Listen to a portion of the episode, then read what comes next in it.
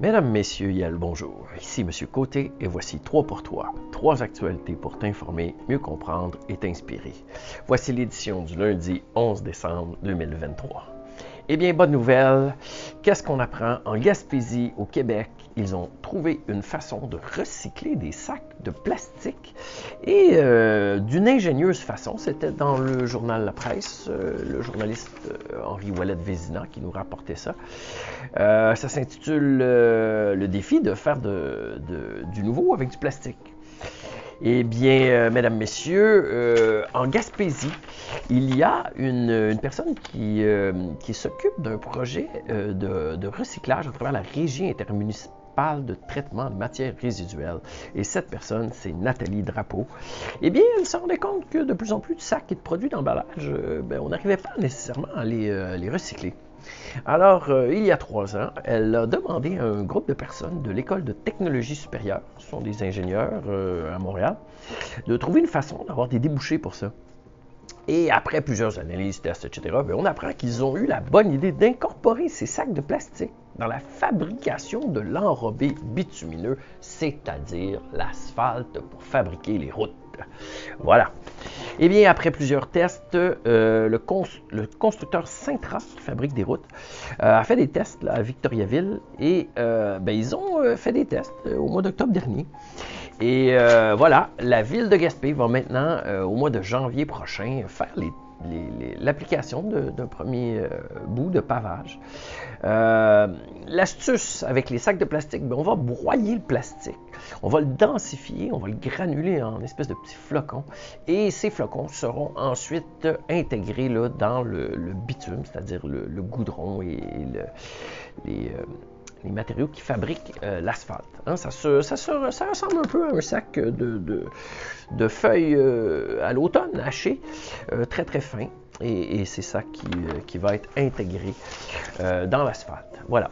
La responsable en Gaspésie, Mme Drapeau, nous dit ben, on parle d'un tronçon de rue d'environ 300 à 400 mètres, et donc c'est pas mal plus gros que le test qui a été fait à Victoriaville.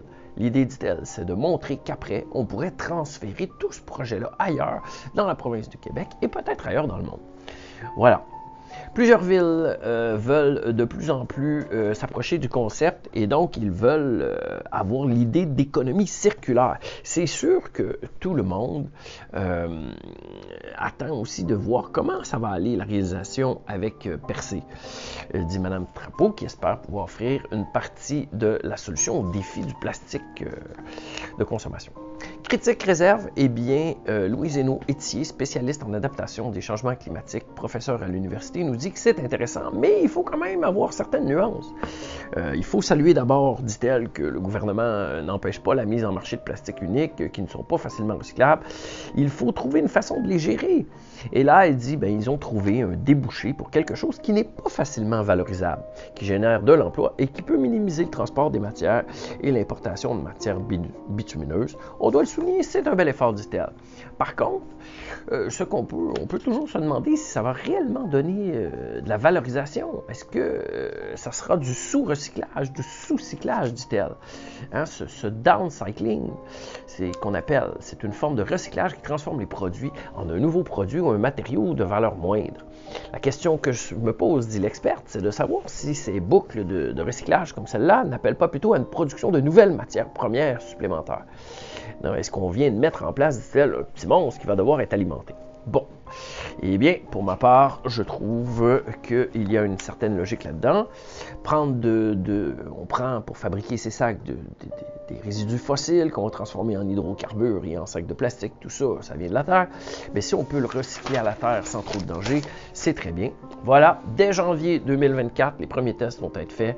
Voilà, pourquoi c'est bon pour toi? Eh bien, réduire les plastiques et les microplastiques euh, qui volent et qui s'accrochent aux branches des arbres ça semble être beaucoup mieux que euh, les laisser euh, aller à la poubelle ou voler.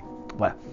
Deuxième nouvelle, je dois dire que euh, ici au Québec, les journaux nous, rappellent que récemment, c'est arrivé, je crois, le 9 décembre, eh bien, le gouvernement du Québec, avec le ministre de la Santé, a décidé euh, d'adopter le projet de loi 15, qui est un vaste projet de loi pour la réforme du système de santé. Alors, le ministre de la Santé, M. Christian Bégin, au Québec, eh bien, il a fait adopter par le gouvernement l'Assemblée nationale le projet de loi 15, projet de loi qui réforme la santé. il faut le dire, le système de santé du Québec, comme celui de bien d'autres pays occidentaux, eh bien, ils sont, euh, sont soumis à la loi de l'offre et de la demande. La réalité, c'est que de plus en plus la population vieillit. C'est pareil partout dans les pays d'Occident, comme les États-Unis, l'Angleterre, la France, l'Italie, euh, peu importe. Et, suite à la Deuxième Guerre mondiale, ben, on a eu euh, ce qu'on appelle le baby boom, hein. plus de naissances simultanées. Donc, il y a plus de gens qui ont euh, un âge maintenant avancé. Le baby boom a commencé environ en 1945 et s'est terminé environ en 1965. Donc, durant ces 20 années, plus de personnes sont nées. Eh bien, euh, aujourd'hui, on est 60, 60 euh, ans plus tard, 70 euh, ans plus tard. Alors, ces gens-là sont à l'âge de la retraite massivement. Et donc, ils ont besoin de soins de santé. Et, et en même temps, ben, certains de ces gens-là travaillaient justement dans le système de santé et ont donc pris leur retraite. Donc, combiné avec l'effet de la pandémie où les gens ont finalement décidé de prendre leur retraite parce qu'après trois ans ou deux ans sans travailler, ils se sont trouvés euh, capables de le faire, eh bien, on a moins de gens qui travaillent dans la santé au même moment où, à cause du bébé boom, on a énormément plus de gens qui ont besoin de services.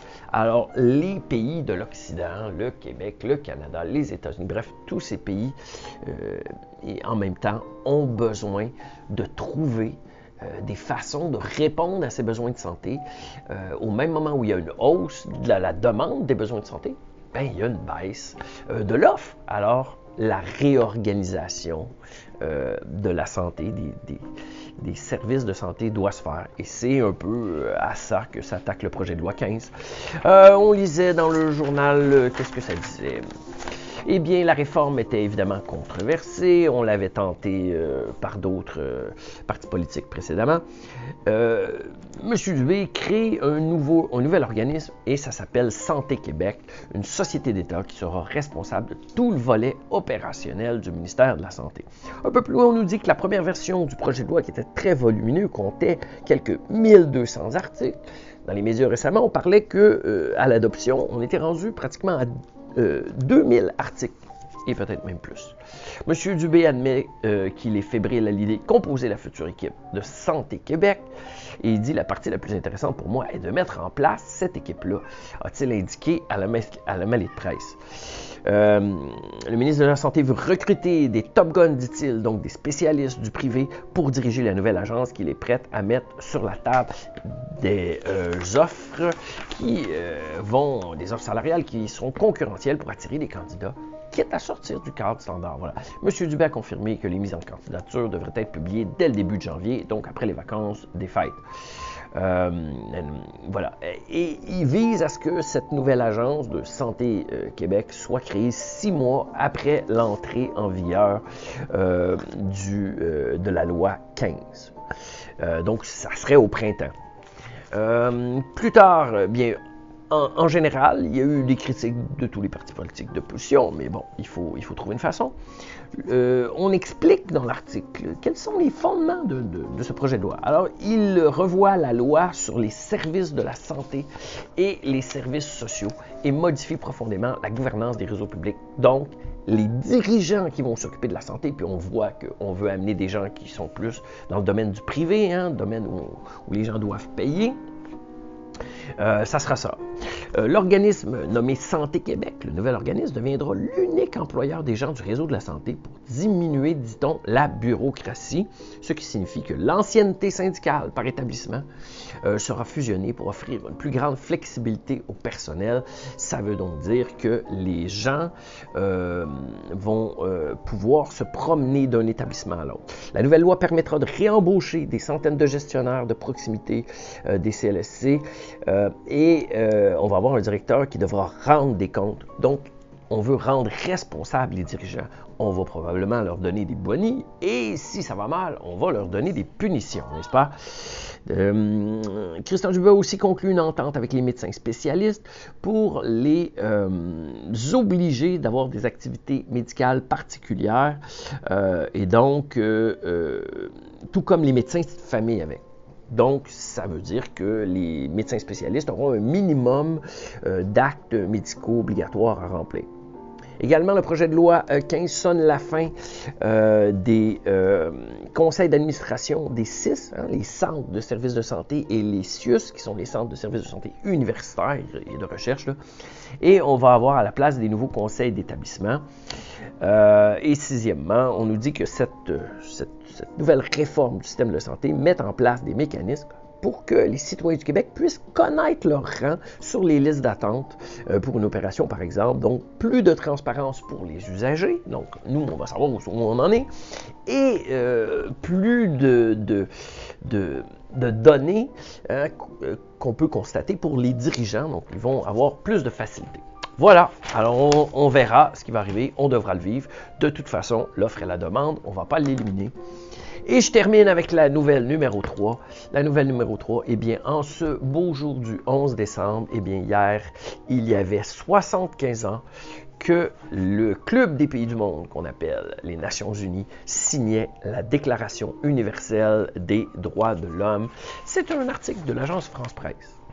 En effet, et je vous la lis, le 10 décembre 1948, l'Organisation des Nations Unies, le Club des pays du monde, suite à la seconde, formée en 1948, suite à la, Deuxième Guerre mondiale, adopte à Paris la Déclaration universelle des droits de l'homme, euh, aux ambitions évidemment humanistes. Euh, voilà, peu après la victoire des Alliés sur les nazis d'Hitler. C'est l'une des premières grandes réalisations de, la toute nouvelle organisation des Nations Unies et la première fois qu'un caractère universel est accordé aux besoins de liberté, d'égalité et de justice des humains réunis au Palais Chaillot, qui est le Palais Chaillot qui est en face de la Tour Eiffel. Euh, toute la salle a applaudi longuement, debout. Ce texte est né de l'aspiration à un monde meilleur après les atrocités qu'on a connues lors de la Seconde, Guerre mondiale, Hiroshima, Auschwitz, tout ça. La déclaration, qui n'est pas contraignante, hein, ça veut dire que les pays ne sont pas obligés légalement de la suivre. Cette déclaration affirme la primauté des droits et libertés des individus sur les droits des États en gravant les droits économiques, les droits sociaux et culturels au même rang que les libertés civiles et politiques des individus. Les droits de l'homme ne doivent plus être une question d'ordre intérieur, comme Hitler l'avait revendiqué pour empêcher toute ingérence étrangère, mais plutôt une question universelle, y est-il écrit. Euh, et alors Roosevelt, hein, la, la, veuve du président Franklin Delano Roosevelt, avait joué un grand rôle dans sa rédaction. Elle en était la présidente. Roosevelt, veuve du président Franklin, mort en 1945, eh bien, elle avait euh, créé un comité de rédaction comprenant des personnalités de divers pays qu'elle avait mis sur pied en 1947 après des mois de préparation. Le euh, Canadien John Peters Humphreys, le Français euh, René Cassin en furent les principaux animateurs. Les États membres de l'ONU ont ensuite apporté des amendements et des propositions à cette charte. Premier manifeste en déclaration, c'est une espèce de serment, c'est une promesse quoi. Premier manifeste que l'humanité ait jamais adopté, selon le, juriste, hein, l'avocat René Cassin, français. Elle s'inspire dans ses principes de la Déclaration d'indépendance américaine de 1776, ainsi que de la Déclaration française des droits de l'homme et du citoyen de 1789, hein, des déclarations à l'époque des révolutions. Plusieurs femmes ont pesé dans sa rédaction. On doit notamment à Ansa Mehta, une fervente euh, militante des droits des femmes et à l'étranger, la reformulation de l'article 1er de la Déclaration, euh, qui se disait à l'origine Tous les hommes naissent libres et égaux. Et on l'a changé plutôt en Tous les êtres humains naissent libres et égaux. La déclaration est adoptée par consensus, hein, tout le monde était, la majorité était d'accord, par 48 des 58 États membres. Deux membres, deux pays membres étaient absents, c'était le Yémen et le Honduras, et huit États s'étaient abstenus, on doit le dire. La Biélorussie n'avait pas signé, l'Ukraine n'avait pas signé, l'URSS n'avait pas signé, la Tchécoslovaquie non plus, la Pologne et la Yougoslavie, ainsi que l'Arabie saoudite qui contestait l'égalité homme-femme, ainsi que l'Afrique du Sud euh, qui contestait évidemment l'égalité euh, entre les, races, hein, les, ethnies, à cause de l'apartheid qu'ils appliquaient à la discrimination fondée dans la loi du pays de l'Afrique du Sud.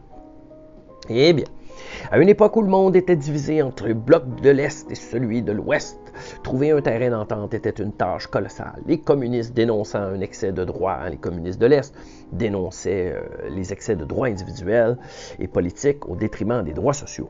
Les démocraties occidentales, de leur côté, résistaient à l'idée de traduire cette déclaration en instrument juridique contraignant, redoutant qu'elle ne fût utilisée contre elles en retour, euh, elles qui étaient des pays colonisés. La déclaration fut d'ailleurs citée par un certain nombre de peuples colonisés pour exiger leur autonomie. Malgré des arrière-pensées qui ont présidé sa création, pardon, cette déclaration des droits de l'homme a inspiré tous les traités internationaux de l'après-guerre et est généralement reconnue aujourd'hui comme le fondement du droit international relatif aux droits euh, de l'homme, de l'humain, par exemple, la Convention internationale de 1979 contre la discrimination envers les femmes s'en est inspirée. Euh, la Déclaration de 1984 contre la torture. Euh, la Convention de 1990 sur les droits de l'enfant.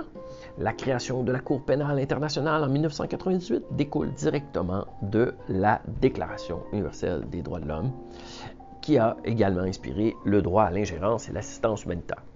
Elle n'échappe pas évidemment à la critique L'universalisme, nous dit-on, euh, dont elle se prévaut, a été qualifié par certains pays de dictat occidental. Hein. Les Occidentaux, les gens de l'Ouest tentent de nous dire quoi faire.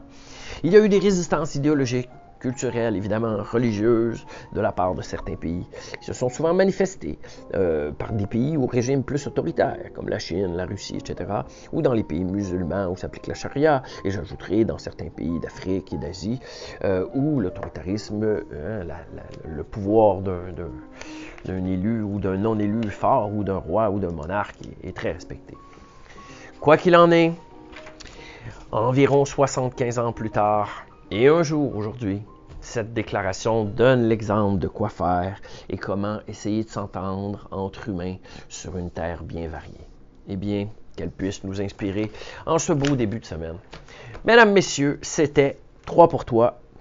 C'est ça l'affaire. Donc, première nouvelle, on recycle le euh, plastique dans le bitume pour faire de l'asphalte. Bonne nouvelle. Deuxième nouvelle, eh bien, le Québec adopte la nouvelle loi sur la réforme du système de santé. Et troisièmement, euh, eh bien, il y a 75 ans, naissait la Déclaration universelle des droits de l'homme. C'est ça l'affaire, mes amis. C'est à votre tour de jouer. Je vous souhaite une bonne semaine. On se reparle jeudi. Au plaisir.